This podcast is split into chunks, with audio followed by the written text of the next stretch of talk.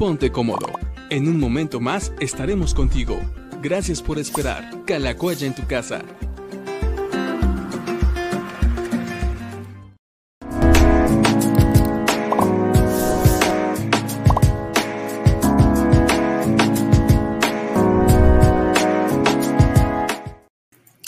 Hola, hola, buenos días, buenos días, buenas tardes más bien.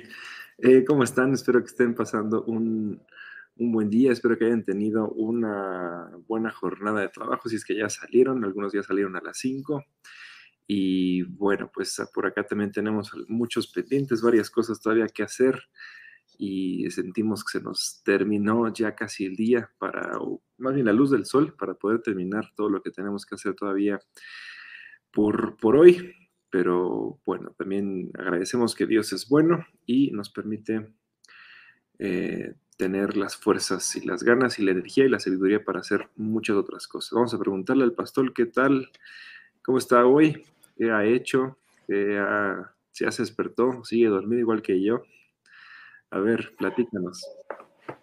Pues, de todo un poco, de todo un poco, mi querido La verdad es que, como dicen, después de comer del mal de Piglet. Ya me estaba dando sueño, pero bueno, aquí estamos y dejé pendiente una reunión allá en el, estábamos en la cafetería, llegaron unas personas con las que teníamos que platicar, llegaron tarde, entonces les dije, bueno, aguántenme tantito, yo voy a mi transmisión y luego con mucho gusto les seguimos, porque si no, no nos da el tiempo y tenemos muchos, muchos pendientes.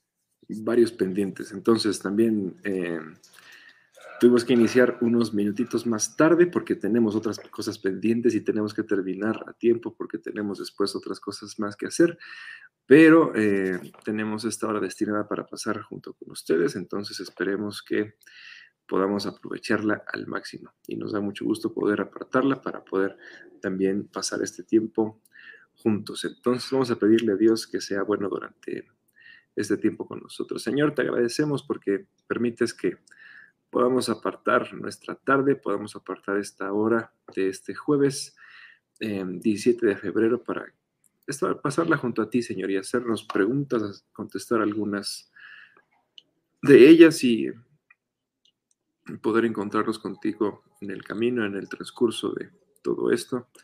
Y, y, gracias porque tú también nos permites a nosotros amarte y conocerte y tener curiosidad y también querer entender mayores cosas. Te pedimos una bendición especial para cada persona que nos está viendo en este momento, que está en vivo o que también nos está viendo de una forma grabada en audio o, tal vez estamos acompañándola durante la noche o durante alguna otra actividad durante el día. Eres bueno, Señor, y por eso te amamos y te agradecemos en todo momento. En nombre de Jesús. Amén. Muy bien, pues vamos a empezar con algunos de los comentarios. A ver, por acá tenemos a Omar Lomelí. Que Omar, recuerda que te dejamos tareita por ahí, ¿eh? que veas las, la serie de superhéroes. Entonces, esperemos que nos digas cómo, cómo vas con, aquello. nos pregunta en Levítico, Levítico 27, ¿a qué se refiere con la expresión el ciclo del santuario? A ver, Joe, pone en alguna traducción como la TLA o la NTV 27-25 de Levítico. Nos a ver, haciendo, vamos a ver cómo lo... Lo que sí es que nos está haciendo la, la pregunta incompleta, porque nada más nos está poniendo ahí el, el puro capítulo. A ver, vámonos a Levítico 27, 25.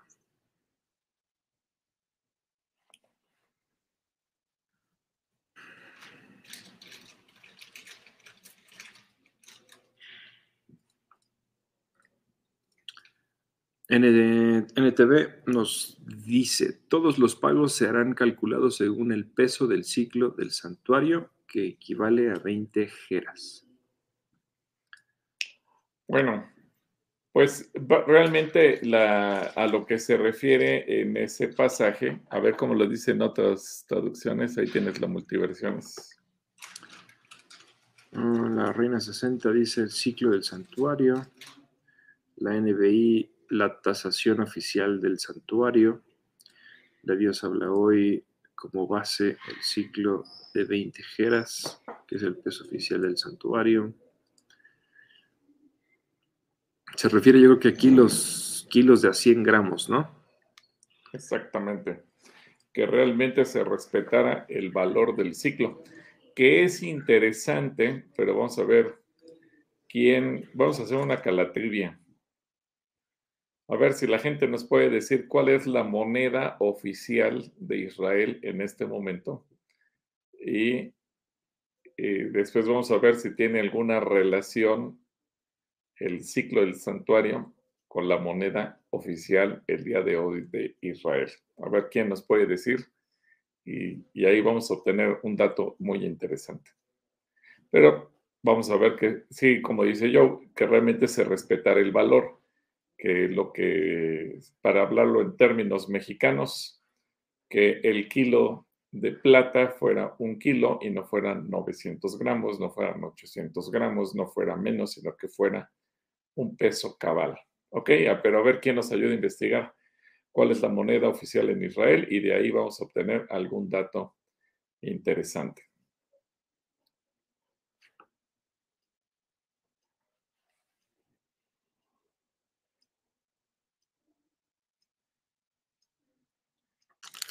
Por acá tengo media respuesta. Ahí está. Pero platicamos de ella más tarde. Por acá Katy Oruga nos dice, hola hermano Gil y yo, Dios les bendiga, muchas gracias por su respuesta, por sus respuestas a mis preguntas. Saludos desde Querétaro, también por acá. Ángel García dice, Pastor y yo, buena tarde.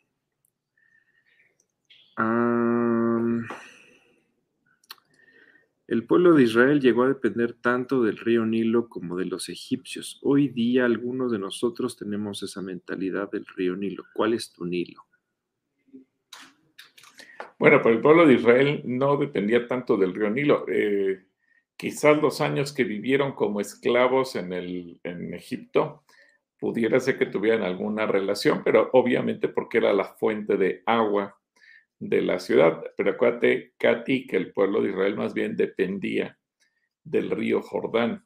Y el río Jordán es el río más importante de Israel, pero el río Jordán es un río chiquitito comparado con el río Nilo. Eh, así que no, no hay quizás mucha comparación en ese sentido. Pero sí es buena tu observación, es buena tu reflexión, cuál es el, el río Nilo de cada quien. Muy bien, saludos a Katy. Por acá Ángel nos dice, en estos días se ha visto la tensión que hay entre Rusia y Ucrania sobre una posible guerra y más el día de hoy por unos ataques en el este de Ucrania. Sí, la tensión está fuerte. Y oramos también por, por aquello. Lloramos también y, y, eso puede disparar también los precios del gas y de la gasolina o sea, puede traer otro tipo de repercusiones de índole económico, aunque estemos del otro lado del mundo.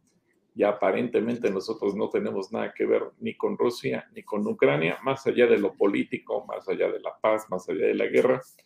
Esas tensiones tienen un efecto dominó y puede llegar a afectarnos económicamente, así es que es parte de lo que tenemos que, que orar para que no traiga repercusiones negativas sobre nuestro país.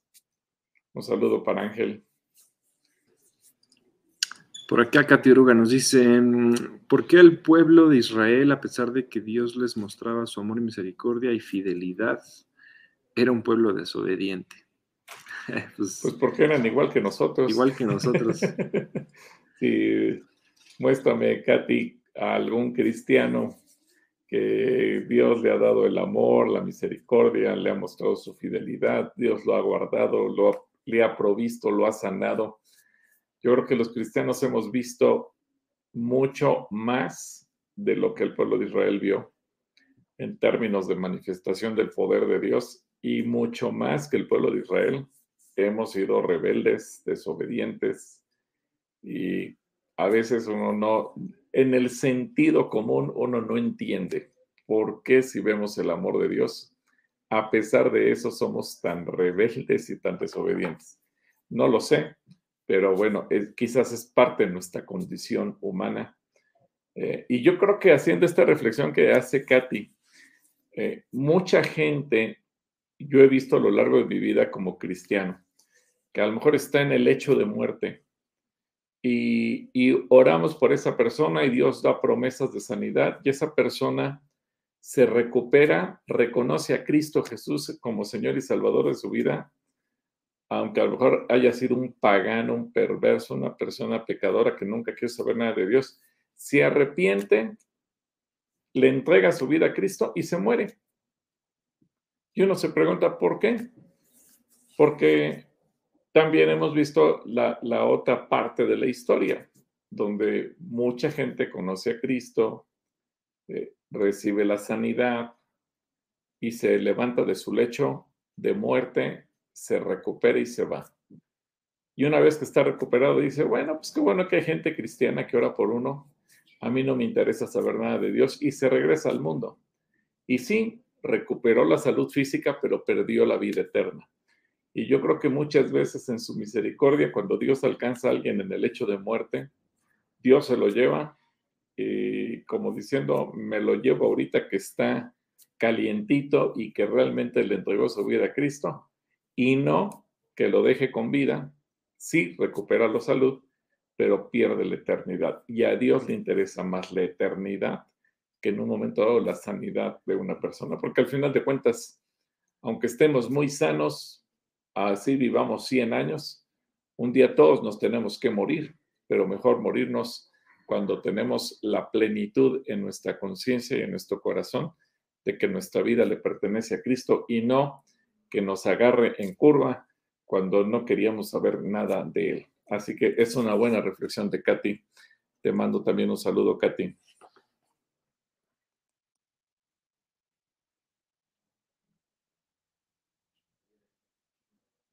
Se, se, me movió por acá. Saludos a Katy a ver, después nos hace otra pregunta. Dice Apocalipsis, no tiene nada que ver, pero dice Apocalipsis 12, 1 al 5, ¿tiene que ver con alguna imagen religiosa? No yo me refiero a que no está hilada la pregunta anterior con, con esta otra. A ver, pon el 12. A ver.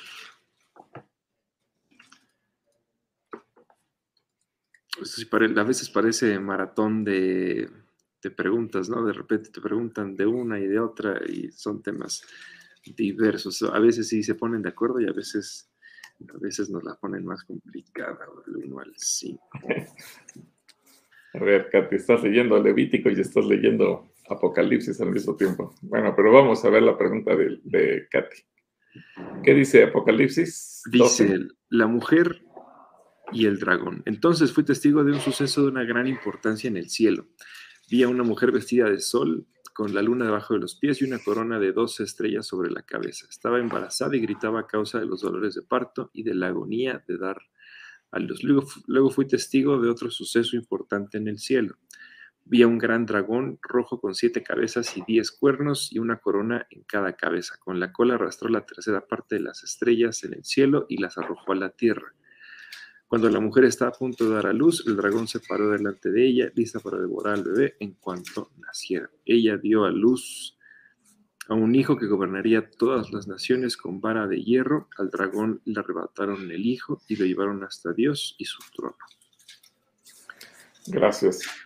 Bueno, eh, sí hay una imagen religiosa inspirada en esta, en esta descripción, pero no ese es el propósito de Apocalipsis. Esta estos cinco versículos pueden tener varias interpretaciones o aplicaciones. Uno, te voy a mencionar rápidamente, la iglesia es la mujer que está dando a luz a los recién salvos. Dos, la iglesia es la mujer y de la iglesia surgirá un líder que es el que es perseguido.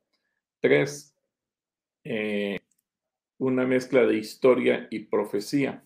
La iglesia es, perdón, la mujer es el pueblo de Israel representado como una mujer que está dando a luz al Mesías, que es Jesús. Cuatro, que eh, la mujer puede ser el pueblo de Israel y está dando a luz a la iglesia, que es el que ha de darle continuidad al ministerio. Eh, entonces puede tener varios significados eh, en, la forma en que uno lo puede entender o lo puede mirar. también puede referirse literalmente al hecho de que eh, de ahí surgirán el líder que eh, enfrentará o será perseguido eh, literalmente en los últimos tiempos. Así es que no es tanto una imagen religiosa, no es para hacer una pintura y adorar una mujer, porque no ese es el propósito. Lo que Dios quiere que entendamos es que al final como una mujer se va a dar a luz una persona, se va a dar a luz un proyecto, se va a dar a luz un, un individuo pudiera ser, y que en ese sentido habrá una persecución, y, sea cual sea, podemos ver que eh, todo es posible. La iglesia ha sido perseguida, el pueblo de Israel ha sido perseguido, Jesús fue perseguido. Así que por eso es que los teólogos mismos no se logran poner de acuerdo cuál es la aplicación exacta de estos versículos, porque cualquiera que tú veas tiene sentido. O sea, cualquiera de ellos podría parecerse. Aquí el punto es que al, hablar de una situación profética, no se sabe si se refiere a que posiblemente la iglesia sea la mujer que está dando a luz al pueblo de Israel en el sentido espiritual, es decir, de la iglesia surgirá un remanente, surgirá un hijo, aunque la iglesia proviene de la esfera eh, judía en el sentido estricto, pero también la iglesia va a dar a luz en un momento dado la iglesia judía, y no me refiero a los que se mal llaman judíos mesiánicos, sino que verdaderamente gente del pueblo de Israel, gente judía, eh, empiece a vivir como iglesia y eso le dé un sentido distinto. Así que puede ser cualquiera de ellos, puede ser cualquiera de estas interpretaciones y desde luego hay que estar atentos, no tanto al simbolismo, porque pudiera ser que nos claváramos tanto en el simbolismo que nosotros nos olvidáramos de nosotros mismos, de estar listos para irnos a la presencia de Dios en el momento requerido. Pero es interesante que bajo cualquiera de las perspectivas encuentres que todas encajan perfectamente en esa posibilidad. Katy, gracias y bueno, ya nos dices cómo estás leyendo la Biblia, si, si estás mezclando eh, unos y otros y con todo gusto, no hay ningún problema. Bueno, y más adelante nos dejó una pregunta eh, que va para otro, regresa al inicio, dice por acá.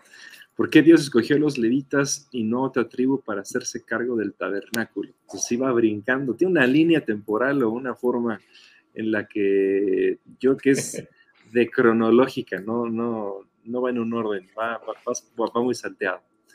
Eh, la teología de Katy. A ver. Bueno, acuérdate que ahí también se cumplió una bendición o una palabra profética que Jacob declaró sobre su hijo Leví. Y algo muy interesante que, que Jacob dijo es que Leví, los hijos de Leví, iban a estar dispersos por todo el territorio. Cuando uno lo mira sin conocer o sin tomar en cuenta el resto de la historia bíblica, uno pudiera pensar, pero qué mala onda de Jacob. Eso no fue una bendición, eso fue una maldición. Pero cuando ves el cuadro perfecto, es como un rompecabezas que cobra sentido. Es decir, los levitas, los descendientes de Leví, no fueron seleccionados, no, tuvieron un territorio propio como lo tuvo Judá, como lo tuvo Efraín, como lo tuvo Manasés, como lo tuvo Isaacar o cualquiera de las otras tribus.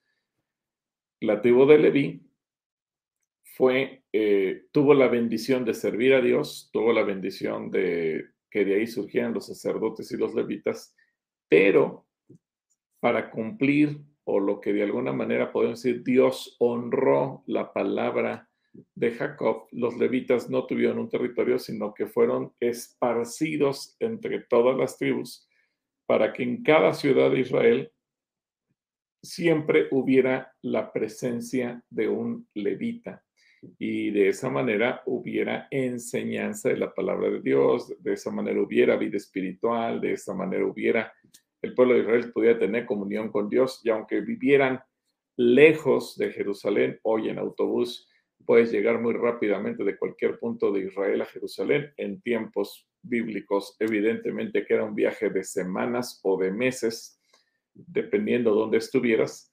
Y lo que Dios quería era que en todos lados, independientemente de la posición geográfica, hubiera eh, enseñanza de, la palabra de Dios y que hubiera esa comunión continua. Por eso es que los levitas tenían que estar en todo lugar. Y, Dios decide que una tribu tiene que hacer eso. Eh, Dios no nos explica por qué razón, nos explica que Moisés y Aarón, su hermano, eran parte de esa tribu. Pero cuando tú ves el origen antes de eso, te das cuenta que Jacob declaró con sus labios que su hijo Levi sería esparcido entre todos sus hermanos. Y se cumple esa palabra a través de los levitas.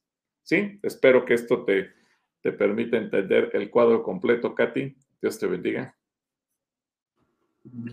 Muy bien. Bueno, pues ahora sí terminamos con las preguntas de Katy. Ángel dice, esto me recuerda a Mateo 24, 6-8, pandemia, guerra, rumores de guerra. Ah, referente a lo que antes decía de Ucrania. Ándale, exactamente, exactamente, mi querido Ángel, vas por buen camino. Continúa por acá diciendo, me asombro cómo se cumplen las palabras de Jesús y las cosas que están por cumplirse. Dios los bendiga grandemente. ¿Ustedes conocen a una iglesia en Ucrania? Como iglesias y persona ante estas situaciones, ¿qué debe como iglesia, ah, como iglesia y persona ante esas situaciones, ¿qué debe hacer uno? Pues bueno, no, no, podemos más que orar porque finalmente eh, Ucrania es muy lejos de nosotros. Ahora, conozco por referencias de grupos de ministerios que la iglesia ucraniana, la iglesia cristiana ucraniana, es muy activa en el campo misionero. Eh, de hecho, sé por buena fuente que la iglesia ucraniana es la iglesia más fuerte de la Europa Oriental. Y de ahí eh, surgen muchos misioneros que salen a predicar a diferentes sitios, tanto de la ex Unión Soviética como de Europa. Eh, pero lastimosamente no conozco yo ninguna iglesia, no conozco ningún pastor, no conozco ningún movimiento que esté ahí. Conozco por amigos que son pastores que, me, que, han, que han predicado en Ucrania la situación espiritual de la iglesia de Ucrania. Pero yo personalmente nunca he estado en ninguna, en ninguna, en Ucrania y no conozco por lo tanto ningún pastor. Y en algún evento, en algún congreso que haya yo asistido, no recuerdo haber conocido a algún pastor originario de Ucrania. No sé, yo, ¿tú conoces a alguien en Ucrania? No, no me ha tocado. No me ha tocado conocer a alguien en Ucrania ni alguna otra iglesia. Tal vez algunos otros países, pero no, en Ucrania específicamente, no, no tengo, no tengo nada. Y por acá nos deja saludos. A lo mejor Ángel conoce a alguien en Ucrania, ¿no? Pues ¿Sabes quién pudiera tal vez decirnos si conoce a alguien? Esta chica rusa que es esposa de un amigo tuyo. Se me fue ahorita su nombre, pero bueno. Anastasia. Anastasia, a lo mejor ella puede. Anastasia Volkova. A lo mejor ella este, podría conocer a alguien por allá. A lo mejor. Ella conoce en Rusia, eso sí, pero en Ucrania está cerquita, tal vez. Bueno, muy bien.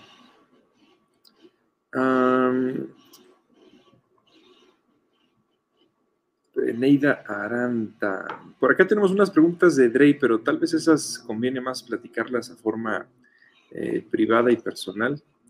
Entonces vamos a a seguir leyendo estas otras de Neida Aranda, Olivia Álvarez, que dice, tengo una pregunta, ¿por qué se menciona varias veces en la Biblia, no cocerás el, al cabrito de la leche de su madre? Una vez leí que pudiera, que pudiera relación con un rito pagano para hacer llover. No.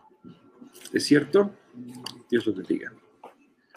No, no tiene que ver con un rito pagano. El, el punto en cuestión es que Dios también quiere sensibilizar a su pueblo eh, y le llama, hoy en día le llamamos derechos humanos o derechos de los animales.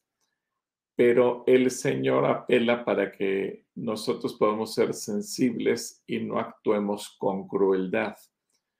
Dios no, no prohíbe que en un momento tú puedas comerte un cabrito, pero en un acto estrictamente humano. Dios no quiere que tú cosas o pongas a cocer el cabrito en la leche de su madre, pensando en que la mamá aportó al, al cabrito, en este caso el cachorro de la cabra, para que tú te vas a comer y de la misma mamá obtuviste la leche. Es decir, como que de alguna manera Dios anhela que nosotros podamos ser sensibles. Yo sé que tú dices, pero de todos modos me lo voy a comer. Sí, pero Dios apela a que no seamos o que no actuemos en cierta manera con crueldad o de una manera inhumana, aún a los animales, tenerles respeto eh, y, separar las cosas. Ahora, es interesante, pero de este pasaje, de este pasaje, surge una ley muy interesante para el pueblo judío, la ley del kasherut. Y entonces con esta ley eh, ellos deciden normar todos sus alimentos y eso ya también obedece a la misra y a la tradición oral y a todo lo que el pueblo de Israel maneja a la perfección y son los famosos alimentos kosher. Así que cuando tú procesas algún tipo de alimento, tiene que cumplir con determinadas normas, hay un rabino que certifica que el alimento haya sido procesado o preparado de determinada manera e incluso eh, el plato en el que tú serviste un alimento con lácteos no hayas eh, puesto carne o viceversa. Eh, claro, a veces somos ignorantes de ello. yo quiero que yo les platique una anécdota un día nos invitaron eh, a, predicar a un lugar y nos recibieron muy amablemente en una casa y, nos dijeron que nos recibían con un platillo kosher. A ver, yo platique esa anécdota. Bueno, era una persona que sabía que a nosotros nos gustaba mucho Israel y que habíamos viajado y habíamos tenido la oportunidad de estar por ahí. Y no sé si esta persona habrá o no tenido la oportunidad de ir, pero fue muy curioso porque después de viajar, creo que fue un día que, de hecho, viajamos después de tener el tercer servicio, o sea, ya un domingo en la noche. Viajamos, fueron dos o tres horas en, en, carretera y llegamos cansados, también llegamos con algo de hambre y nos habíamos tomado nada más un café en el, en el camino para poder aguantar el, el pequeño viaje. Y y esta persona nos recibió en su casa y nos dijo, aquí les tengo yo preparada un festín kosher y como en Israel lo van a poder comer y ya va a estar muy bueno y miren, y nos acaba, nos sacó todo lo necesario para preparar sándwiches. Entonces nos sacó el pan que tenía la leyenda kosher y nos sacó un aderezo que tenía la, leyenda kosher y nos sacó unos, unos como embutidos que tenían la leyenda kosher y nos sacó este, gelatina que tiene la leyenda kosher y de repente nos sacó queso que también tenía la leyenda kosher y le dijimos, oiga, yo le dije, oiga, pero, pero en lo kosher no se puede mezclar el jamón, por ejemplo, con el queso, ya, aunque los dos sean kosher, si se mezclan ya dejan de ser lo kosher. Y se quedó así como, ah, caray. No lo había pensado. Y nos había hecho una manzana, una ensalada de manzana con, con crema y nos había hecho no sé qué tanta cosa con yogurt.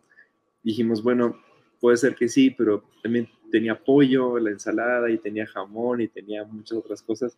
aunque cada elemento por lo particular era, era, kosher, al mezclarlos, eso ya dejaba de ser, de ser kosher. Entonces, este, fue, fue una anécdota también muy, muy graciosa que, que de pronto, digo, los sándwiches estuvieron buenos, pero ya no, ya no eran tan kosher. Ya era mejor irnos a los tacos, a los tacos al pastor en la esquina.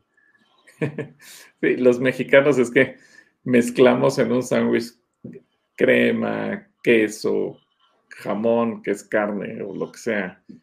No importa que sea de pavo, de cerdo, de lo que te lo quieras comer. Pero al mezclarlo, como dice Joe, pues deja de ser kosher, aunque cada elemento en lo particular lo sea. Y por eso es que el pueblo hebreo, cuando sirve la comida, es muy cuidadoso de no utilizar ni siquiera la misma vajilla. Y en un restaurante tú te vas a dar cuenta que está marcada por colores lo que, los elementos que se utilizan para la mañana y los que se utilizan para la noche. Porque en la mañana pueden tomar lácteos, en la noche nunca, jamás verás que un israelita toma lácteos eh, y en la mañana jamás verás que toman carne. Entonces son dos cosas interesantes y, a lo mejor uno pues puede decir, pues quiero seguir una costumbre judía, comer sano y comer kosher, pero si no conoces la ley del kasherut y, y de todos mezclas todo, pues ya le quitaste lo kosher, ya no, no tuvo el propósito por lo cual se hizo kosher. Y cabe mencionar que como las licencias que tienen que pagar las empresas que producen algún tipo de alimento kosher son caras, eh, regularmente los productos kosher tienen un valor un poquito más alto que el que tienen los productos que no son kosher. Incluso en un avión te pueden preguntar si tienes restricciones alimenticias y, puedes solicitar alimentos kosher. Pero esa es la razón. Así que una pregunta interesante que me hizo recordar y gracias yo por platicarnos esa anécdota, sí. Nosotros llegamos como a la medianoche a ese lugar y ya traíamos hambre. Y nos, nos comimos un sándwich que pudo haber sido kosher, pero finalmente no lo fue. Era, era medio kosher. Al, menos yo creo que de intención sí. Se agradece. Quiso, quiso ser kosher. Bueno, a ver, vamos a seguir con algunas preguntas por acá. Eneida Aranda dice, les pido por favor apoyo en oración. Dos de mis cinco nietos y mi hijo tienen COVID. Mi nuera tiene síntomas, pero ha salido negativo. Claro que sí, ah, Eneida. por toda la familia. Edrey nos dice, este domingo 20 de febrero cumplo un año de haberme bautizado en agua, gracias a Dios. Felicidades. Ah, por cierto, hablando de cumpleaños, el martes pasado fue cumpleaños de otoño. Así que le mandamos un abrazo al buen otoño. Ah, pues muchas felicidades a otoño. A ver si, a ver si nos invita al pastel. O más bien, si nos invitó al pastel, porque ya fue. Sí, hubiéramos querido felicitarlo el, martes, pero con tanta cosa se nos fue la onda, pero ahorita aprovechamos y le mandamos un abrazo al buen Otoño. Muchas felicidades, Otoño. Esperemos que le hayas pasado very good. Tú que andas muy bilingüe hoy en día. Miriam eh, Valenzuela también por acá nos está saludando. Alex Ortega desde Mérida nos está saludando. Entonces, saludos al buen Alex. a Alex y a toda la familia Ortega en Mérida, Villahermosa. Em, Sandra Carrillo. Hola, Pastor Gilberto y Joe. Mérida, Yucatán. Dije Mérida, Villahermosa y eh, todo Yucatán. Mandamos saludos. Eh, Sandra Carrillo León. Hola, Pastor Gilberto y Joe. Dios, les bendiga. Muchas gracias. Saludos también a Edrey. Avi Carrillo. ¿Qué es la iglesia adventista del séptimo día? ¿Es buena o mala? Bueno, no nos corresponde a nosotros decir si es buena o es mala. Una definición, no estoy seguro si podemos darla. ¿Tú dirías que es la iglesia adventista del séptimo día? Bueno, su característica principal es que ellos celebran y veneran el séptimo día eh, a la usanza judía, no exactamente como a la usanza judía, porque todos conocemos que la usanza judía es celebrar los días de tarde a tarde. La iglesia adventista no lo hace de esa manera. Eh, y solamente como darte un tip, Abby, y a toda la gente que nos ve, si tú ves que en alguna iglesia cualquiera condicionan la salvación, que además del sacrificio de Jesús tienes que hacer alguna otra cosa, entonces mejor no te congregues ahí porque no, su doctrina no va a ser sana. Entonces, Eh, recuerdo ahora las palabras de don Jesús Castelazo, un, un, hombre que ya está en la presencia del Señor, un hombre chiapaneco, muy sabio, muy sencillo, y que en cierta ocasión en discusión con una persona que le decía es que si usted no celebra el sábado como día de descanso, pues no va a alcanzar la salvación. Entonces, porque, porque le decía que, que al violar el mandamiento de guardarás el día de reposo o santificarás el día de reposo, perdía la salvación.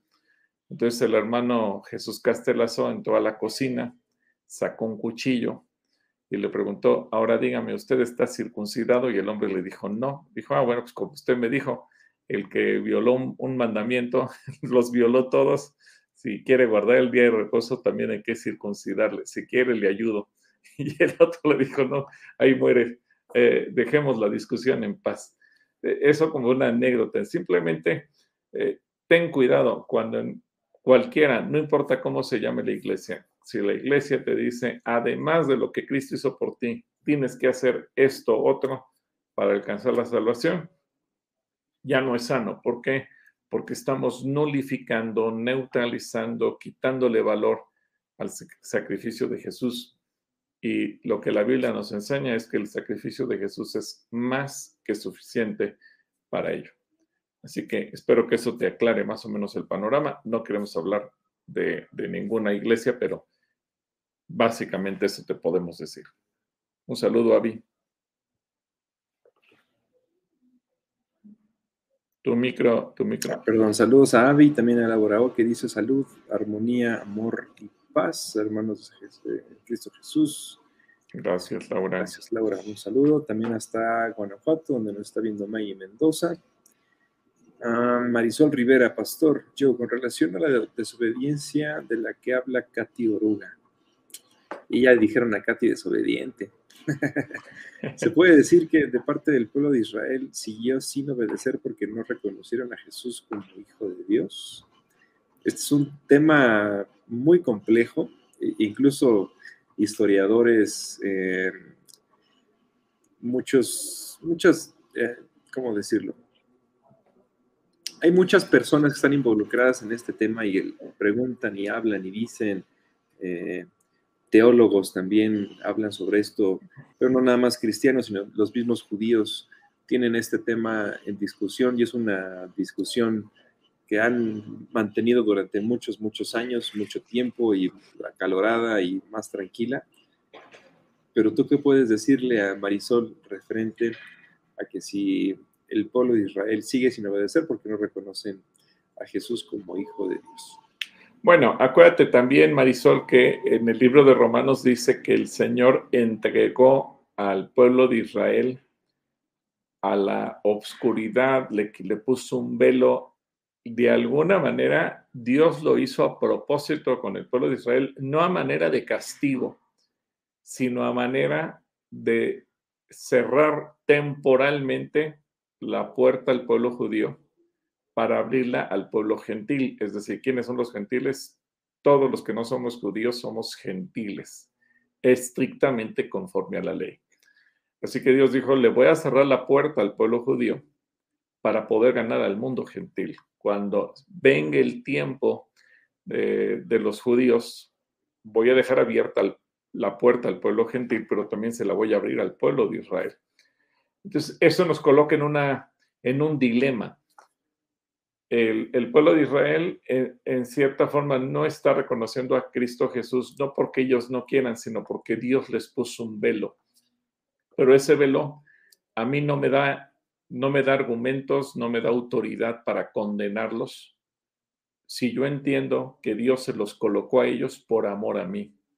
Con tal de que yo alcanzara la salvación, Dios los cegó a ellos del entendimiento. Y eso para mí debe de producir gratitud.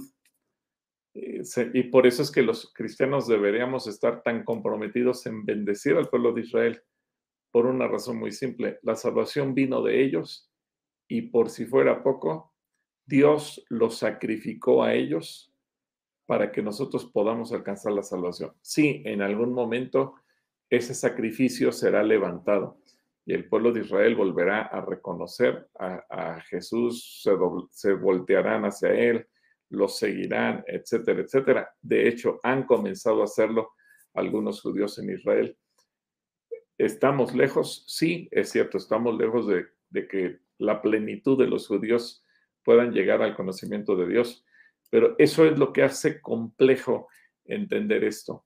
¿Hasta qué punto o cómo Dios va a juzgar a un pueblo al que Dios mismo decidió eh, quitarles el entendimiento por amor a nosotros? Pero aunque yo no entienda por qué Dios lo hizo o cómo Dios los va a juzgar o cómo Dios va a tomar determinadas decisiones respecto a Israel, lo que a mí sí me compromete como cristiano es, Señor, bendice al pueblo de Israel, el pueblo de donde surgió Jesús, el pueblo de donde surgió la Biblia, el pueblo de donde surgió la salvación y para rematarla, el pueblo que tú sacrificaste para que yo como mexicano no judío tuviera la oportunidad de conocerte a ti. Esa es la complejidad de este tema, mi querida Marisol. Te mando un abrazo, que Dios te bendiga. Pero en, buenos temas se anda metiendo, se anda metiendo Marisol, ahí anda, anda, anda interesada en, temas interesantes. Qué bueno, qué bueno Marisol, te mandamos un saludo. Isaac Franco por acá nos dice, hola pastor, soy Isaac Franco y mi pregunta es si los hebreos mataban a los niños que nacían con enfermedades como los romanos.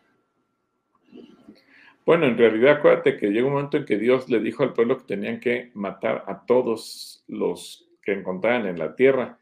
Eh, solamente había la posibilidad de perdonar a las niñas y a las mujeres vírgenes. Eran las únicas que eran perdonadas. De año en fuera, mujeres casadas, viudas, divorciadas, hombres, eh, eh, bueno, varones de cualquier edad, sí tenían que ser eliminados. Eh, mucho se piensa que, bueno, al final de cuentas, un varón cuando creciera, pues podía convertirse en un eh, vengador de aquellos pueblos y que se iba a convertir en, parte de un ejército o iba a armar una revolución dentro del pueblo de Israel. Mientras que en el caso de las mujeres solteras o las niñas, al crecer, eh, iban a ser tomadas como esposas de algunos hombres israelitas y que con ellos iban a formar algún tipo de unión, etcétera. Y por esa razón es que la orden era tan apremiante. Ahora, eh, médicamente, eh, los pueblos de los cananeos venían tan descompuestos en tantos sentidos que sí, muchos de los eh, arqueólogos, antropólogos, y genetistas aseguran que traían muchas enfermedades que para el tiempo en el que se, llegó, se, llevó a cabo esta parte de la historia, pues era prácticamente imposible sanar y que era simplemente el, si no se ponía un alto, iba a producir una degeneración a nivel molecular, biológico, médico, de salud, en las siguientes generaciones. Y Dios decide frenar eso.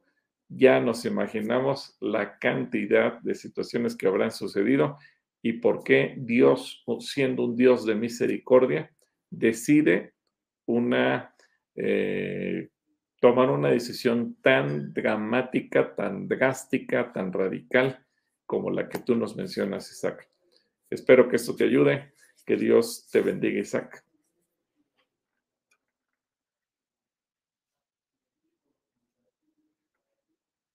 Así que espero que, que podamos entenderlo un poco mejor.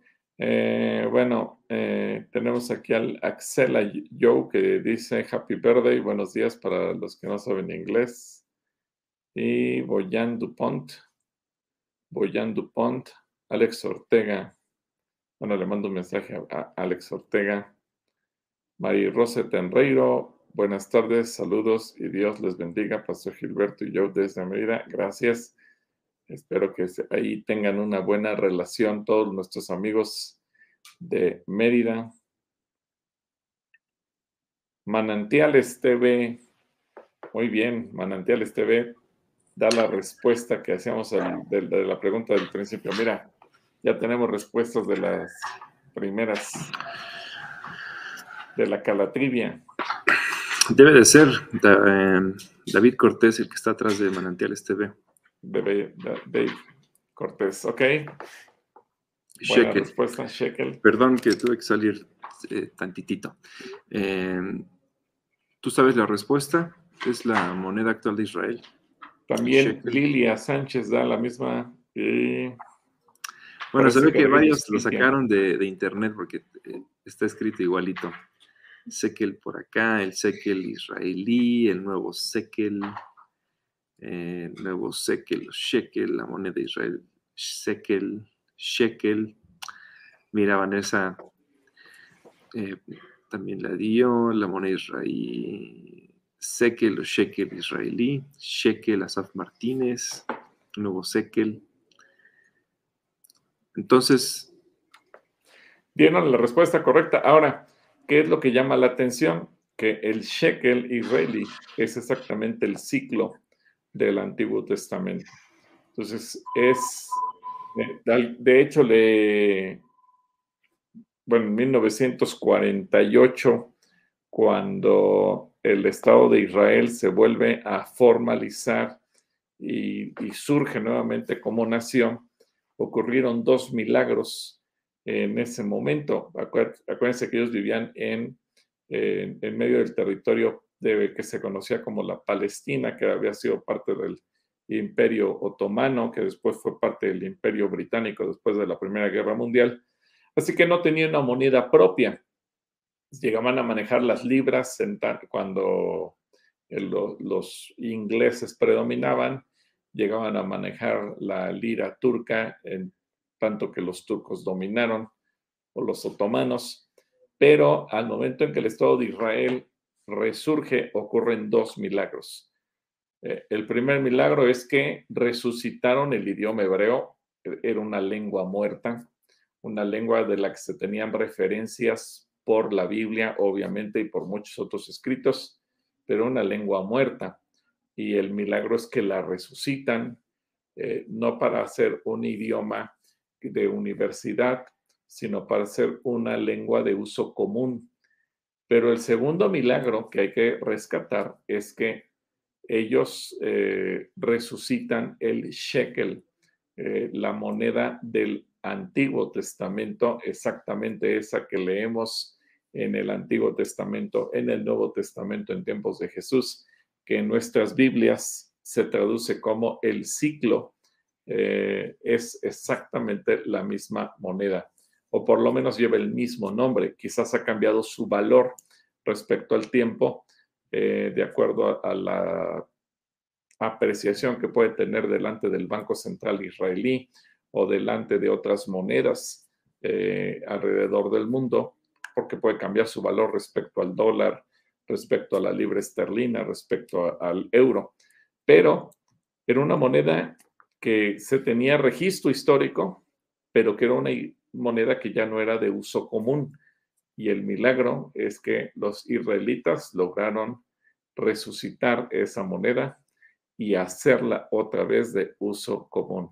Así que cosas que uno pensaría que solamente ocurrieron en la Biblia, aún en pleno siglo XX se dieron milagros de esa naturaleza. Resucitar un idioma muerto y resucitar una moneda inexistente para la época contemporánea. A ver qué nos muestra Joe. Y pues gracias a todos los que participaron con la calatrivia, comenzando por David Cortés de de Manantiales TV, Natalia, Asaf, eh, Cookie, Vanessa, etcétera. Otoño, Edgay. A ver, Joe. Miren, aquí tenemos una moneda de 10 shekels. Se parece físicamente, se parece muchísimo a la moneda de. A ver, ustedes digan a qué moneda se parece. Ahí deben de tener en el pantalón o en la cartera o en el monedero una moneda muy parecida a esta. Y de hecho el tamaño también es muy parecida a una que nosotros tenemos. Entonces, ustedes díganos a qué moneda se parece. Por acá estaban diciendo que un shekel eh, costaba 23.80, un shekel de pesos, 23.80 pesos mexicanos por un shekel, pero no, eh, la relación del, shekel al dólar, por ejemplo, está cuatro, cuatro y poquito por uno. Entonces, cinco pesos, seis pesos a lo mucho por un shekel. Entonces, este, Lilia Sánchez más bien está dando el precio del euro o algo así. El, el, euro y el dólar andan más o menos parecidos. Cuatro, cuatro y poquito por, por un dólar o un, euro. Entonces eso deja el peso unos 5, 6, 10 pesos por, por un shekel. Entonces, digamos que aquí en, en, en 10 shekels tenemos unos 50 pesos, 60 pesos tal vez.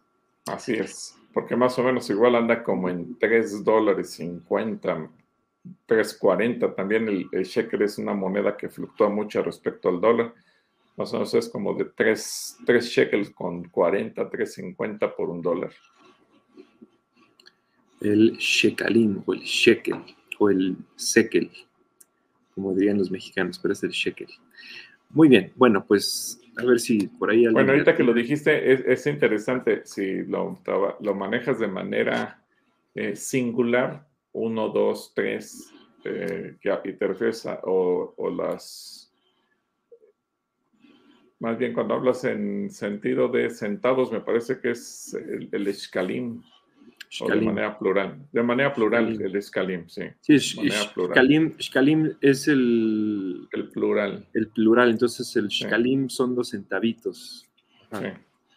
El, el, IM, el, el LIM es el que eh, refiere a, la, digamos, a las partecitas que hacen un, un, todo. Bueno, por acá Fer Edgar, o tal vez es Dasha, dice que 6.33 eh, pesos por un shekel, mira, más, más actualizado. Está más cercano, ajá. Muy, sí, está más cercano. Por acá Edrey dice que se parece a la de 5 pesos, exactamente. Y en tamaño también es muy parecida a la, moneda de 5 pesos mexicanos. Eh, Otoño dice que los mexicanos y los judíos tienen mucho en común, los tacos, o al pastor sobre todo, ¿no? bueno, muy bien. Ah, bueno, dejando el tema de los shekels a un lado, también por acá Vane dio la respuesta. SAF, un abrazo para el SAF. Eh, Sandra Carrillo pregunta, ¿por qué algunas iglesias ponen mucho enfoque en la llamada teología de la prosperidad? ¿Crees que hay iglesias que hacen eso? Sí, muchas iglesias lo hacen, pero yo creo que también es un poco eh, en, el que, en el sentido que no entendemos que a Dios no le interesa tanto mi bienestar económico cuanto mi corazón. Y evidentemente que es, es un tema que cuando uno pone en orden la vida, pues empiezan a ordenar otras cosas. Pero hay iglesias que lastimosamente hablan solamente de la parte material como si fuera lo único que a Dios le interesara y como si hubiera un, eh, esfuerzo de parte de Dios o un objetivo único que todos sus hijos sean ricos, millonarios y demás, lo cual es mentira. Es decir, comenzando porque el propio Señor Jesucristo no vino a vivir una vida de opulencia. Eh, el apóstol Pablo nos dice que él tuvo que aprender a, vivir con mucho y también a, a, vivir con poco. Y pues tal cual es la vida. Entonces, yo creo que a veces erróneamente se puede hacer un enfoque en ello, pero no es el propósito de Dios.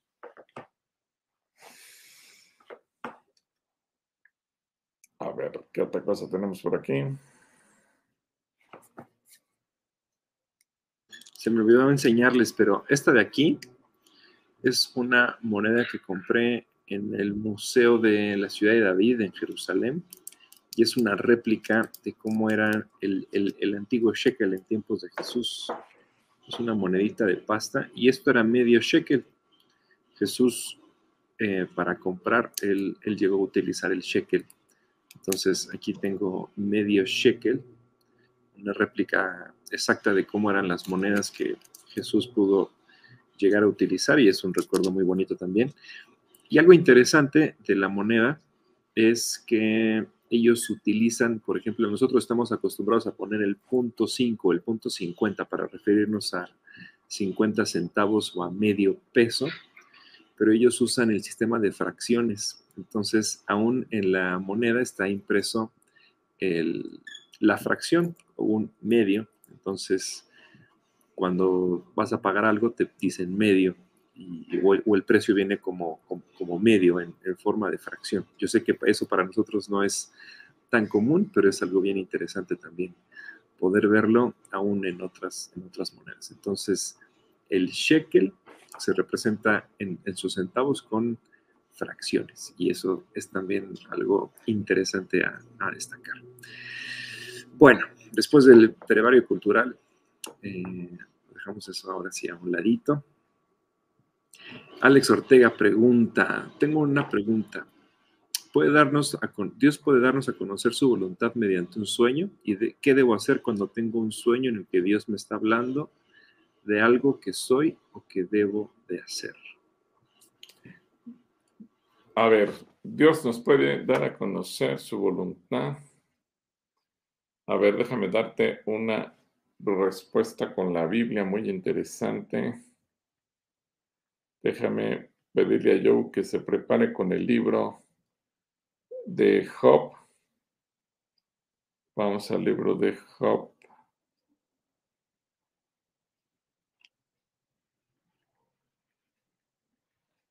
Ahorita te digo el capítulo 33, 14. Job 33, 14. 14 y 15. Bueno, es más, hasta el 16. Ponle del, del, 14 al 16. Y ahí Alex va a tener el entendimiento completo de la respuesta de parte de Dios. Job 33, del 14 al 16.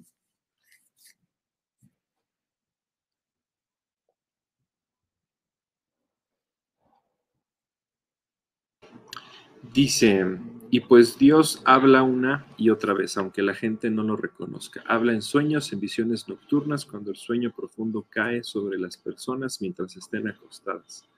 Susurra a los oídos y las aterroriza con advertencias. Lo ves, lo mismo te puede dar una advertencia, por eso dice que los aterroriza. Dios te puede decir, te puede dar una advertencia de algo malo que puede ocurrir o bien te puede susurrar dulcemente si te está dando una instrucción para que tú la sigas.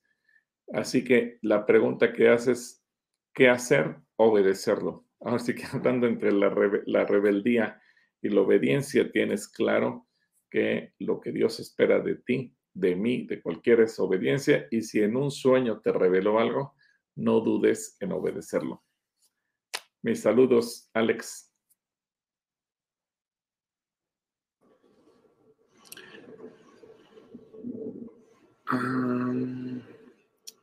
Aquí me perdí en las preguntas, mira, está.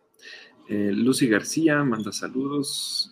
Eh, Vicky Beltrán también está saludando desde Nicolás Romero, Merari Montes, también Sandra Carrillo León. Como iglesia podemos orar. Sí, oramos todos los días, Sandra, oramos eh, todos los días a las 6 de la mañana con, con Pepe Torres y su equipo en Amanecer con Dios. Los sábados también tenemos desmañanadas de oración igual a las 6 de la mañana. Y los domingos también nos tomamos al menos 20 minutos todo, eh, cada servicio para hacer oraciones. Entonces oramos diario y alentamos a que aparte de hacerlo como iglesia, también ustedes lo hagan a nivel personal. Eh, Marce por acá también dice Moneda de Israel en Nuevo Sekel. Malú Alzúa nos manda saludos desde Cotitlán Izcalli. Laura Anguiano también nos está saludando. Sonrisa el payaso ese Charlie, que ya nos tenía abandonados, pero ya pasó a saludarnos por acá. Eh, Katia Rodríguez, Adriana Sastre, nos manda bendiciones, muchas gracias. Marisol Rivera, siguen con preguntas. A ver, ¿qué dice? Número 30, hay una excepción de los votos que hacen las mujeres a Jehová. Deben ser de alguna manera rectificadas por el padre y el esposo, según el caso. Esto me lleva a pensar en el derecho romano sobre el matrimonio, sociedad conyugal, eh, ya que los cónyuges o cónyuges aparte, comparten patrimonio y no pueden disponer libremente de él sin su autorización. Pero en el caso de números 30, podría ser que de alguna manera querían proteger a las mujeres en caso de incumplimiento. Espero haber sido clara. Sí, exactamente, tienes toda la razón. Al final de cuentas, cuando si la mujer incumplía eh, el varón también asumía una responsabilidad. Por eso aclara, si el varón lo negó o le prohibió a su esposa o le dijo que no cumpliera con ese voto, la mujer está libre de culpa. Quien lleva la responsabilidad y a quien Dios le va a demandar ese incumplimiento es al varón. Pero dice que si el varón, sea el padre, el padre o sea el esposo se callan y dejan que las cosas sigan para que, porque la mujer tomó su responsabilidad, tomó su voto, fue su decisión y ellos no dijeron nada, entonces obviamente se tendrá que cumplir y si no se cumple, eh, obviamente la mujer lleva la responsabilidad porque asumió el voto, pero también el varón porque quedó callado y no dijo nada. Entonces, a los varones, aunque no nos guste, aunque nos quisiéramos escapar y decir, pero yo ni dije nada, así que puede venir la responsabilidad por hablar o puede venir la responsabilidad por no hablar. Así el varón puede responsabilizar, al, eh, Dios puede responsabilizar al varón de todo, si fue bueno, si fue malo, si habló, si cayó, delante de Dios es el responsable. Y a la mujer la protege para que la mujer no sea hallada culpable. Es interesante, pero esa es a veces una perspectiva que no siempre alcanzamos a ver, que muchas de esas cosas Dios las hizo no para fastidiar a la mujer, sino para proteger a la mujer. Un saludo, Marisol, otra vez. Buenas las preguntas de, Marisol. Jorge Domínguez eh, también por acá nos está saludando. Jiménez. Jiménez. Jiménez, perdón, no sé ni qué dije. Eh, Jorge Jiménez está saludándonos por acá. Tiene una imagen de la mole, ¿no? Es la mole. Los juegos la mole. Por ahí tengo también mi, muñeco de la mole. Ahorita se los enseño. ¿Puedes pasar? ¿Alcanzas el la mole? Ahí les voy a enseñar la mole para que Jorge Jiménez se siente identificado con la mole. Gracias. Mira, aquí ya tengo el mío. Ahí está, aquí está Jorge Jiménez. aquí lo tengo. Y hablando de judíos, a ver si alguien nos dice qué dijimos de la mole que lo diferencia de todos los demás superhéroes. A ver si alguien se acuerda de la enseñanza que dimos sobre este personaje ahora en, en la serie de superhéroes. Analisa Portilla nos está saludando. Otoño dice, gracias, son muy amables y atentos. Y, no, no somos olvidadizos, ¿eh, Otoño? Esperamos nuestro gancito, aunque sea. Eh, mi mix Rosalegre también por aquí nos está diciendo, Dios los bendiga. Tengo una pregunta, ¿por qué en Éxodo 4.24 eh, dice que el Señor trató de matar a Moisés porque el procedimiento que realizó Séfora en el versículo 25 le salvó la vida. Saludos. Bueno, porque acuérdate que Moisés tenía la cultura egipcia y no había cumplido el pacto de que Dios había hecho con su pueblo a través de Abraham, de que todo varón tenía que ser circuncidado. Moisés fue circuncidado sí, porque acuérdate que él crece y por lo menos los primeros años de su vida está bajo la custodia de su madre y de su padre y Amram y ah, se me fue el nombre de la mamá de Jocabed eh, y obviamente ellos lo, circuncidaron. Eh, el problema es que Moisés no hace lo propio con sus hijos. ¿Por qué? Pues porque al final a él se le olvidó, él se fue con los egipcios, creció con los egipcios, tenía la mentalidad egipcia pero ahora hay un problema. Dios lo ha llamado para que él sea el nuevo líder del pueblo de Israel y evidentemente que Dios no puede tolerar que el líder del pueblo de Israel esté infringiendo la principal regla del pacto. Y esa principal regla del pacto es la circuncisión. Séfora, ya lo dijimos en alguna ocasión, conocía de la regla porque la tribu de Madián, de donde ella era descendiente, eran también descendientes de Abraham. Así que eh, para los marianitas el tema de la circuncisión no era desconocido por cuanto son descendientes de Abraham y ellos también la practicaban. Y Séfora es la que discierne que el problema que tiene Moisés es un problema de obediencia a Dios. Ella circuncida al hijo y le salva la vida a su hijo. pero era, era una cuestión de poner orden. Y aquí una palabra en favor de las mujeres. Siempre decimos que las mujeres tienen un sexto sentido, siempre decimos que las mujeres ven lo que los hombres no vemos. Bueno, en el caso de Sephora es uno de los casos más bonitos en cuanto a una imagen gráfica. ¿Por qué? Porque Moisés, siendo el gran líder que todos admiramos y respetamos como, como el hombre que libera al pueblo de Israel de la esclavitud, él no tuvo ese discernimiento fino para entender qué era lo que Dios quería. Y Séfora, eh, a la que muchas veces no se le hace justicia en la historia, eh, es la que salva la vida de su esposo porque ella sí logra discernir, tiene ese sexto sentido, logra entender qué es lo que Dios quiere. Y por eso hablamos de que ese es un ejemplo de lo que es una ayuda idónea, que cuando discierne y entiende y le hace saber a su esposo, entonces se convierte en esa ayuda idónea. Espero que eso te ayude, mi mix, y buena pregunta.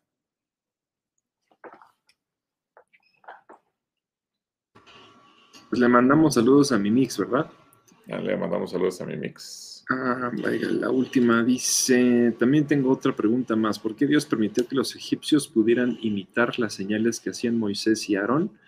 Si se supone que esas señales y plagas era para que demostraran que Jehová es el Señor?